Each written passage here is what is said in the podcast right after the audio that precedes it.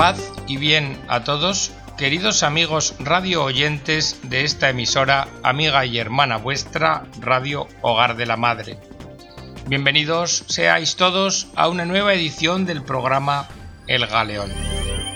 En el programa de hoy os vamos a presentar, especialmente a los jóvenes, un modelo de vida, el de Nicola Donofrio, un clérigo profeso de la orden conocida comúnmente como de los Camilianos. El 16 de junio del año 2000 se abrió su proceso de beatificación y en el año 2005 fue declarado siervo de Dios. Su testimonio es consuelo para los cristianos jóvenes, ya se preparen para el sacerdocio, ya para vivir la consagración religiosa o el compromiso del servicio laical, y también para todos aquellos que sufren en el cuerpo y en el alma.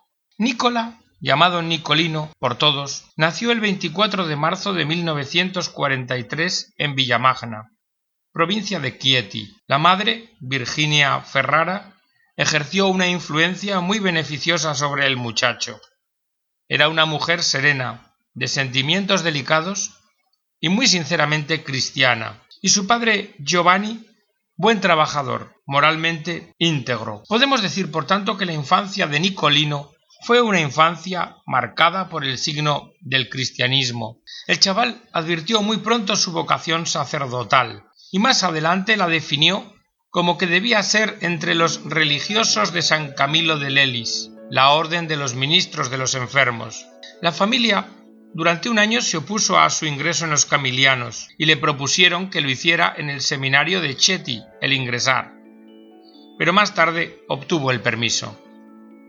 Así, el 6 de octubre de 1960 recibía el hábito religioso e iniciaba el noviciado. Al término de los ejercicios espirituales de preparación a la ceremonia de toma de hábito, escribió en sus apuntes Jesús, si yo un día te hubiera de abandonar como tantos otros, si hubiera de dejar el hábito santo, te ruego que hagas que yo muera antes de recibirlo. No tengo miedo de morir ahora, porque estoy en gracia tuya. El año canónico de prueba le sirvió para observar su disposición interior y probar su voluntad para continuar adelante en el servicio divino. A la par se ejercitó en una caridad viva, asistiendo y consolando a un anciano hermano de la congregación que estaba gravemente enfermo, y de esta forma pudo vivir la fatiga y delicadeza del carisma camiliano. El 7 de octubre de 1961 hizo sus votos temporales, con el cuarto voto de caridad hacia los enfermos. Y Nicola inició entonces el segundo periodo de formación. Este fue el tiempo de su madurez interior. La oración continua tenía su centro cotidiano en la Eucaristía y también en el culto a la Madre de Dios, a la que tiernamente amaba desde la infancia como a su propia madre, y además cultivaba una devoción muy profunda al fundador de su orden y a Santa Teresa del Niño Jesús, con cuyo espíritu alcanzó una fraterna connaturalidad. A fines de 1962 advirtió los primeros síntomas de su enfermedad mortal una neoplasia del testículo, un tumor poco frecuente, que hace 40 años era casi mortal. El médico que trató a Nicolino, el doctor Mario Longo, ha dejado testimonio. Los primeros síntomas de Nicolino fueron el aumento de volumen y dolor en el testículo derecho. El primer diagnóstico debió ser el de orquitis, porque se le prescribieron antibióticos y antiinflamatorios que produjeron alguna mejoría, reforzando la hipótesis diagnóstica. Sin embargo, luego de un respiro de algunas semanas, reapareció el dolor y el aumento de volumen. Entonces se probó una terapia antituberculosa, pero Nicola no mejoró y entró en quirófano. El examen histológico posterior reveló que se trataba de un teratocarcinoma, en la práctica sin posibilidad terapéutica de mejoría. Así Nicola fue al policlínico a ser irradiado, y esta terapia se le aplicó en 1963. Funcionó relativamente bien durante tres meses, hasta que a principios de 1964 un examen radiológico mostró metástasis en el pulmón derecho. Y entonces se le programó una irradiación paliativa. Mientras tanto, desde octubre de 1963, Nicolino se había inscrito en el primer año de filosofía en la Pontificia Universidad Gregoriana y asistía regularmente a clases. Los médicos, sus superiores, los compañeros, todos disimulaban sobre el desenlace de la enfermedad, que en aquel momento no se podía tener esperanza humana alguna. Pero él se abandonaba a los designios de Dios sobre su vida. Lo hacía con paciencia y disposición caritativa hacia los demás. En una conversación con su hermano Tomaso, se refirió a la certeza de su muerte, no lejana, y al gran dolor que le provocaría a su madre. A fines de marzo del año 64 pidió una reunión con su superior provincial, el padre Andrea Cardone, para conocer su real estado de salud, y en esta ocasión se le contó toda la verdad. Desde ese día Nicolino intensificó la vida orante y la meditación. A veces estaba taciturno y pensativo, pero nunca perdió su sonrisa habitual. Con los amigos no evitaba el tema de la muerte inminente, hablaba con serenidad y desapego. Todos cuantos le trataron en el último periodo de su vida concuerdan en afirmar que vieron en él una gran serenidad animada por su fe y su esfuerzo por participar, en la medida en que era posible, en la vida común de los clérigos camilianos. Las memorias fotográficas de ese periodo nos lo enseñan pensativo, sonriente, tranquilo. Amparados en la esperanza de conseguir un milagro, el 10 de mayo de 1964, los superiores quisieron que Nicolino peregrinase a Lourdes y a Lisieux, la tierra de sus guías espirituales, donde tenía anclados sus más profundos afectos del alma. Y así partió y visitó estos lugares con alegría y pidió la gracia de llevar a término el sacrificio de sí mismo. El 28 de mayo siguiente, con dispensa super trienium concedida por Pablo VI, pronunció los votos solemnes. Último acto de amor de una vida intensamente vivida. El 5 de junio quiso recibir, en medio de la comunidad de sus jóvenes compañeros religiosos, el sacramento de la unción de enfermos. Sus últimos días fueron sufrimiento terrible. El cáncer avanzado le invadía totalmente los pulmones, le causaba fortísimos dolores y continuas crisis de ahogo. El rostro de Nicolino estaba contraído por el sufrimiento. Su único interés y ocupación era la oración, que en una ocasión explotó en un grito dirigido al Señor para que lo liberara definitivamente de su cruz.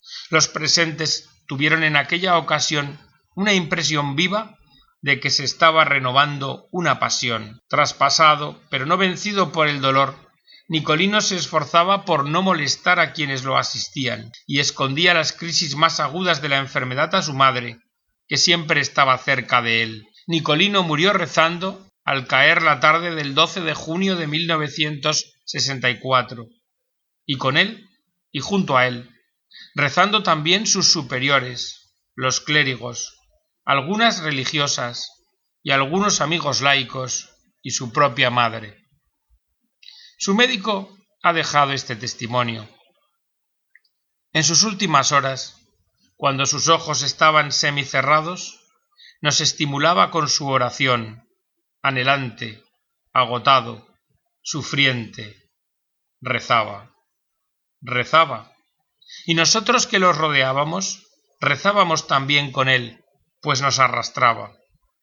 El recuerdo de esta oración coral es el más vivo de los recuerdos que tenemos de Nicola. A pocas horas de la muerte, casi sin voz, rezaba con fervor trascendente, repitiendo oraciones tradicionales e invocaciones personales. Rezábamos con él y por él, a veces suavemente, otras veces en voz alta para que sintiera que le acompañábamos en esa hora tan grave y tan intensa. En el momento en que entre una respiración y otra los intervalos se hicieron más dramáticos, y también después de su último aliento, todos continuamos rezando. Creo que en el ánimo de cada uno de nosotros había una convicción de que nuestras oraciones fraternas eran para Nicolino el puente para pasar de esta breve vida terrena a la eternidad, dejándonos así como ejemplo y exhortación su herencia. Esta fue la que nos dejó Nicolino. Rezar para vivir, rezar para morir.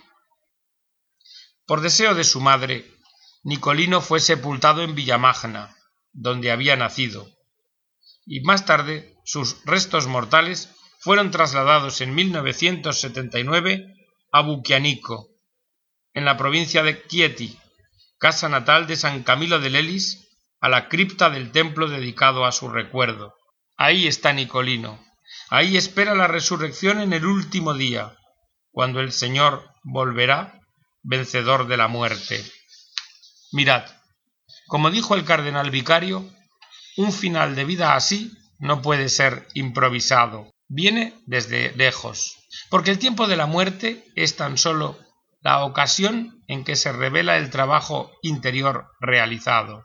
Pero entonces surge una pregunta espontáneamente. ¿Cuál fue la personalidad de Nicola Donofrio? Los testigos de su vida concuerdan que su madurez espiritual y la normalidad de su carácter, que en su vida no hubo nada visiblemente extraordinario, que tuvo y llevó una vida normal, eso sí, iluminada y sostenida por una firme y poco común rectitud moral, y por un consciente y coherente don de sí mismo al Maestro Divino. Nicolino tenía un carácter reflexivo, era manso, algo rudo en los modos, pero al mismo tiempo sincero y delicado en la conversación. Sabía bromear y ser servicial. Tenía un vivo sentido de la amistad y un fuerte vínculo afectivo familiar. Tenía un humor constante y sabía discutir sin animosidad. Sin duda, podemos decir que Nicolino amaba la vida, y en su caso él la veía realizada en el sacerdocio, en un sacerdocio que se prodiga en el servicio y especialmente a los enfermos. Por ello, hasta el instante en que conoció el destino mortal de su enfermedad, él quería sanar a toda costa. Conocida la naturaleza del mal, sintió miedo, pero se abandonó confiadamente al querer divino, aunque esto no le impidió el llanto, ni tampoco el humano deseo de ver atenuado el sufrimiento físico. No obstante, rechazó con fortaleza evangélica los analgésicos. También en su lecho de dolor, con la sonrisa contraída y sufriente, relativizaba su sufrimiento y quería llamar la atención a los presentes sobre otros tantos enfermos mucho más probados que él. Su carácter discreto le impedía, durante las largas noches de insomnio, pedir la asistencia, pues en su caridad se preocupaba del cansancio de los religiosos, ya ocupados todo el día en sus respectivos ministerios su disponibilidad y la gracia le ayudaron a comprender, profundizar y vivir como enfermo el carisma camiliano en su más alta expresión. ¿Cuál es este? El sufrimiento aceptado en unión a Cristo en la propia persona. Sus primeras notas espirituales y sus apuntes espirituales dispersos están entretejidos por la doctrina del amor que el Señor derrama sobre los hombres y la dulce obligación de éstos de corresponder a ese amor, por la doctrina de la divina misericordia del Señor ante el pecado humano y por la doctrina mariana. De estos tres pilares brota el encanto de un joven de saberse elegido para amar y para predicar el amor y el diálogo con Jesús y su misterio, y con María, camino hacia Jesús y Madre amantísima de los hombres. Nicolás siempre estimó en mucho la dirección espiritual, el alcanzar la humildad a través de la humillación, el carisma camiliano, la búsqueda de la voluntad de Dios. La alta conciencia escatológica, el deseo de ser santo. Y le preocupaba la cultura dominante adversa a la fe cristiana. Pero a la normalidad de un joven empeñado seriamente en la vida espiritual, también corresponden las distracciones que provoca la aridez interior, el autorreproche por no observar el silencio, propósitos para caminar contracorriente, la contrariedad de no poder ver una película y la de constatar la escasa caridad en la comunidad. Ahora bien, quizás los textos que mejor hablan de este muchacho normal son aquellos, que no son pocos, que dejan huella de su lucha por conquistar la castidad. Así escribía Nicola, no debo asombrarme por la turbación que me causa el mirar a las mujeres, porque es la parte afectiva que se está desarrollando. Debo esforzarme para orientar esta potencia afectiva hacia el Señor y la Virgen Santísima. Hoy me siento muy afligido porque he visto una mujer en el cine. De vez en cuando se me viene a la mente el pensamiento de poder casarme con una mujer hermosa y vivir con ella amando al Señor. El demonio me tienta y trata de desviarme de mi vocación verdadera. La impresión que me deja el cine es algo que disminuirá con el paso de los años y con la recta formación de la conciencia. Sin embargo, ahora, para atenuar esta impresión, debo evitar mirar primeros planos de mujeres y besos, que para mí son las impresiones más fuertes. De tanto en tanto me llegan tentaciones muy molestas, pero yo estoy resuelto, ahora más que nunca, a no ceder. Si yo hubiese visto muchas películas en televisión cada día, creo que habría sido un martirio para mí por causa de los cuerpos femeninos, y quizás incluso hubiera llegado a perder la vocación. En la época en que Nicolino escribe estas líneas, cuenta 17 años. Con sus escritos espirituales fueron también publicadas cartas a parientes y amigos, poesías, algunos artículos sobre autores italianos y franceses, y también sobre la Virgen en la pintura italiana del Trecento y Cuatrocento. En estas páginas Nicolino se muestra como buen narrador y algún otro aspecto de su personalidad. Junto a los lazos familiares, que fueron muy estrechos, y su inclinación vivida y testimoniada hacia la santidad, también quedan en evidencia su mente organizadora, su espíritu lleno de humor, su inclinación a la ciencia, sus condiciones para el teatro, su gusto por tomar pequeñas escenas de la vida en comunidad y su voluntad de aprender siempre con miras al apostolado.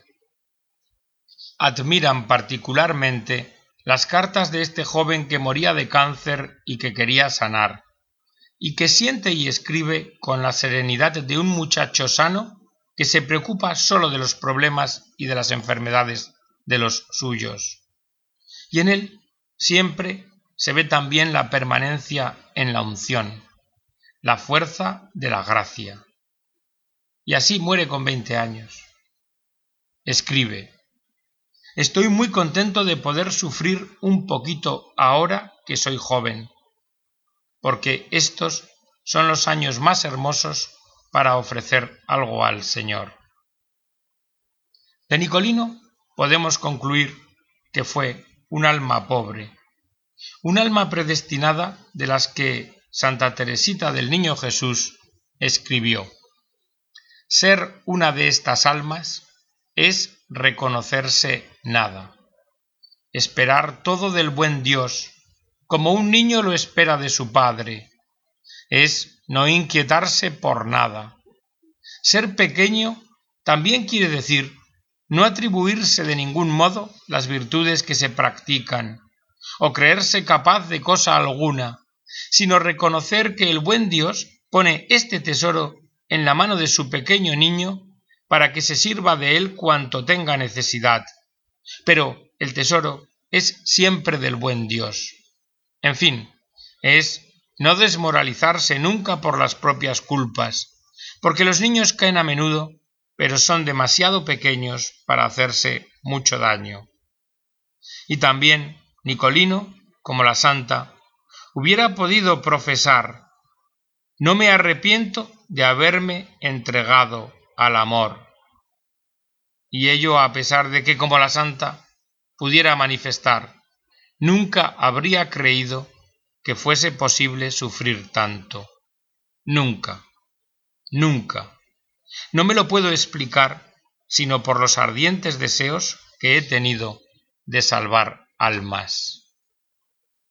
Muchas más cosas, queridos amigos, podríamos contaros de Nicola Donofrio.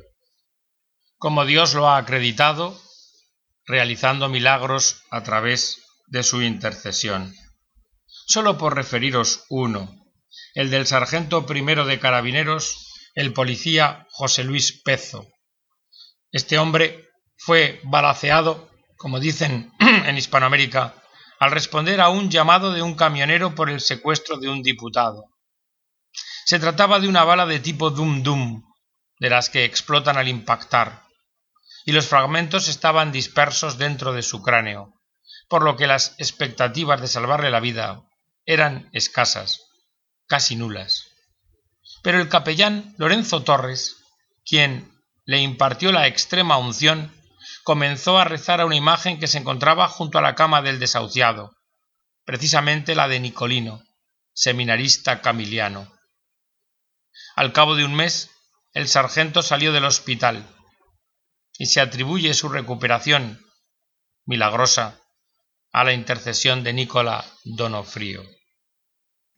Y para concluir el programa, pues se nos agota el tiempo, qué mejor que una oración.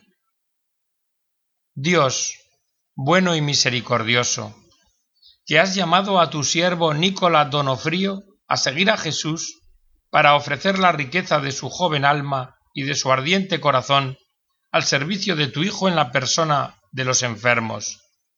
Glorifica a tu siervo fiel y haz que los jóvenes de hoy reconozcan en él un modelo de vida en el camino del amor y del sacrificio para llevar almas a ti y concede por tu intercesión la gracia que te pedimos.